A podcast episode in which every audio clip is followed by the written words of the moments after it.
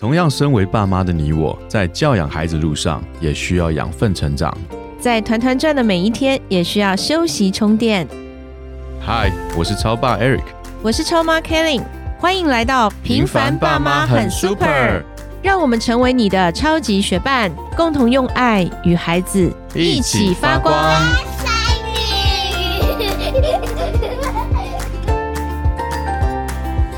嗨，我是超爸 Eric。Hello，我是超妈 Kelly。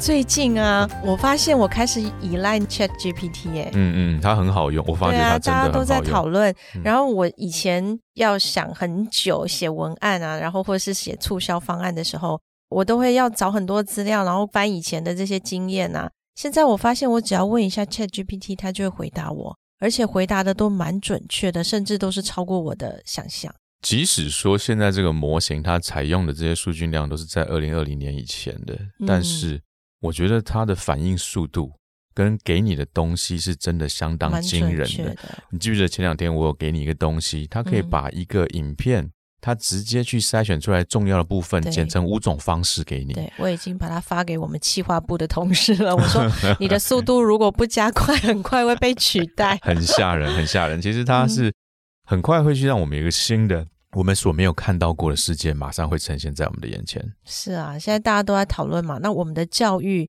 到底我们要教孩子什么？因为其实我们说教改教改，或者是我们期待给孩子带一些什么样新的创新的教育，但我觉得这个 AI 的科技真的变化的太快了，以至于我们根本无法去跟上。所以，到底我们的教育该给孩子是什么样的方向去改变呢？因为我觉得我们还是很被动诶、我觉得讲到整体教育大环境有一点点压力啦，是，我觉得其实是会会有一点压力，是一个蛮沉重的议题。我们其实为什么会有存在教改？因为我们觉得现在不够好，嗯我们目的是要走向更好。对对，所以一零八课纲有人说一零八课纲它的方向跟目标是对的，是好的，但是它的速度跟嗯能否跟上这个节奏是重要的。是需要时间对。那我最近其实讨论到这个，其实都是有点压力。但是我今天我觉得纯粹是探讨。嗯我看到一个影片，现在这种短视频、快速的这种视频其实很多、啊。那我有看到一个，其实他就说到，当 Chat GPT 跟 Chat GPT Four 出来的时候，它对台湾的教育冲击会是巨大的。嗯哼，怎么说是巨大的呢？他的开头很简单，他就说不要再疯狂的训练你们家孩子了。训练什么呢？训练各方面的训练，比如说我下课就让他去补习，嗯哼，他可能从小就是我可能觉得他这个学校，比如说姐姐学校好了，嗯有很多的同学他现在开始补数学，才国一吧，他开始补数学，小学也补，嗯都补。那很多可能是平时就开始补英文，英文、数学其实是最常见、最先补的。那拼命的补，补完了也有人去补音乐，也有人补补很多啊，学音乐，学音乐，对，嗯各式各样要学的东西都要去训练。所有的父母亲其实都很急于希望自己的孩子不要输在起跑线上。其实一开始不是这样的，我做一个妈妈的立场来回应一下这个问题。其实原来不是这样的，我们都希望孩子快乐成长，然后孩子越小的时候，我们都会说，哎，他健康就好了，他快乐就好。但是，一旦他进入到了学校，他有了团体，然后妈妈开始跟妈妈们有了一些交流，或者是爸爸们，他开始就不难免就是那个焦虑就越来越多，好像你不补，你的孩子就会好像缺少了什么，他的能力不够啊，或者是他的课业成绩跟不上啊。其实你刚刚讲姐姐的学校，他们的数学确实跟我们体制内的教法不太一样。我们聊天呢、就有一些家长就觉得说，哎，学校的数学教的太过于简单，跟我们台湾的这个数学的教法比起来，他们的进度是慢的、简单的，所以他们要去补。那我就会觉得哇，那这样子我们选择这样的学校，其实我们就是认同他的整个教育理念，但是我们因为环境的关系，家长又有一些焦虑了，所以就又给孩子再去做加强了。没错，所以回到题目的主轴上面，我即使好，今天你进入这个环境，大战大家就开始很紧张了，对不对？嗯爸妈们就说哦，那我不能你补了，我也得补吧，对不对？对对我听到你补了，我发觉这个好像是个事实，那我也得去补。嗯那我去补完了呢？大家去补，补完了之后，目的是什么？目的还是希望在考试的时候能够呈现出高分。简单的说，我要挤进那个大学的窄门，嗯我必须要挤进那个及格线、录取线。其实很简单，都是这样子，一路的争，一路的抢。他这个短视频的内容说的很简单，他其实就是说，即使你战胜了所有的孩子，你一出校门，你会立即被人工智能彻底的秒杀。嗯哼，所谓秒杀，就是当你遇到他，其实你根本没有办法成为他的对手。当时看完这个，我其实整个是属于完全被打醒。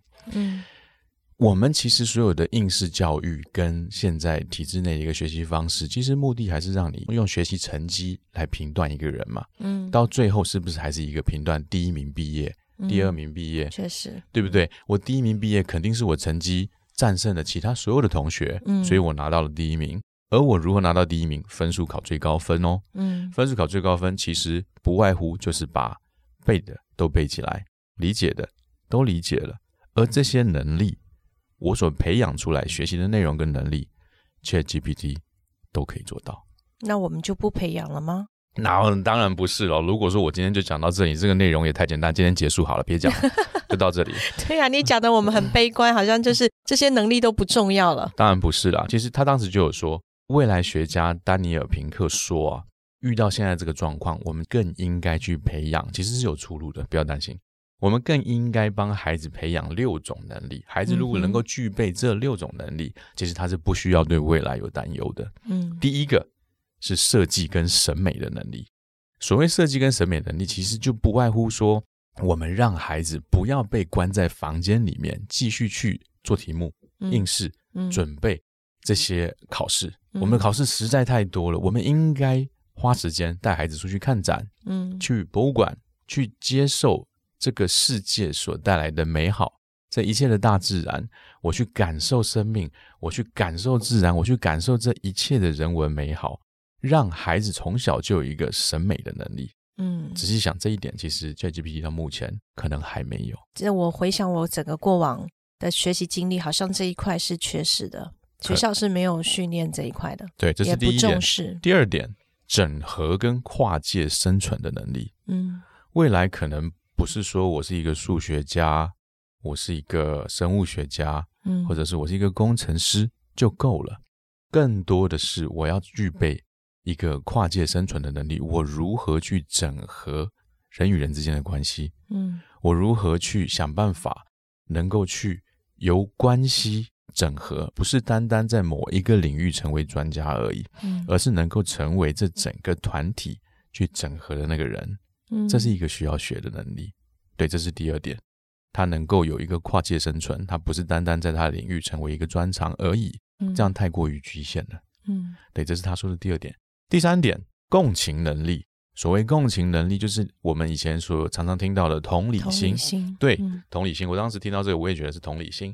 所谓同理心，就是我能不能站在别人的角度、别人的视角上面去看事情。今天如果有人快乐了，我能够因为他快乐而快乐吗？如果有人悲伤了，我能够因为他悲伤，我能够陪着他一起悲伤吗？我能不能有这样一个共情的能力？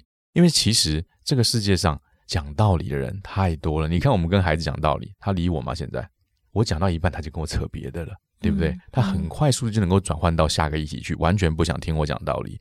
道理在这个世界上已经太多了，你能不能能够有一个共情的能力？当他开心快乐的时候，你与他一同分享；当有人难过的时候，能够站在他身边，陪着他一起共同悲伤。嗯这件事情到目前为止，AI 还办不到。嗯，第四，会讲故事。今天能够成功的人，都是会说故事，都是会说故事的人。对对你如何把一个事情讲得很有趣？我假设我今天是卖很简单卖，我讲说卖手机好了，为什么 iPhone 手机卖的特别的好？对不对？嗯那是因为贾博士会讲故事啊。那为什么其他手机没有这么厉害呢？其实能不能创造故事，能不能会说故事，你把一件事情能够讲得非常的生动，让别人对你有兴趣，会是未来极为重要的一个能力。嗯因为功能大家都有。今天一个产品能够到上市，它一定要有一些最基本的功能。嗯你讲你的功能多棒多棒，其实一定会有更棒的。你要是会讲故事人，往往都是被那个故事打动的。没有错，嗯没有错。其实这个我觉得讲故事的这个能力非常非常的重要。第五点，会玩。你要如何成为一个会玩的人？它上面说，一个不会玩的人难以接触未来。说的其实对耶，年轻人都是要找好玩的东西。嗯如果今天一个东西出来，你三秒钟没有办法抓住那个年轻人的兴趣，你没有办法抓住他的眼球，让他看你，其实他很快就说拜拜了，对，对不对就？刷过了。就刷过了。嗯，其实，在现在这个时代，很多东西你只要长过二十秒，没有办法，可能二十秒太长了，对，甚至于嗯三秒，他发觉这个东西没有办法产生共鸣，对他没有兴趣，他就直接跳过了。而嗯年轻人代表了未来。如果说我们没有让孩子能够培养出来一个会玩的能力，我们过往其实在这个部分其实有一点点不太愿意触碰，对不对？我们在学习的过程中。玩感觉是好像浪费时间你，最常听到就是还在玩，作业都还没写完还玩，对啊，对啊，这么爱玩，这么爱玩，写完再玩。可是会玩不是说混着玩了、嗯会玩很重要。嗯我们应该要带领孩子去培养他会玩的能力。嗯怎么样会玩？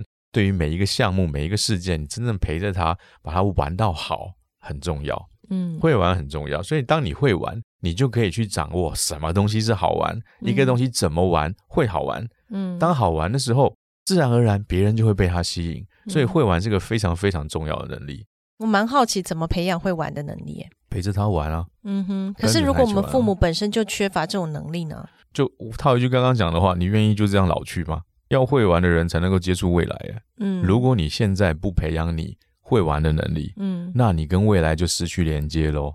所以其实也要刻意练习啊。要刻意练对习，，就是为了我们自己或我们的下一代，我们要刻意练习会玩。玩好了就可以有好的人生。真的，真的，我觉得在玩的当中，很多关系都好了，嗯，没错。嗯能力也培养了。嗯，最后一点他所提到的就是意义感。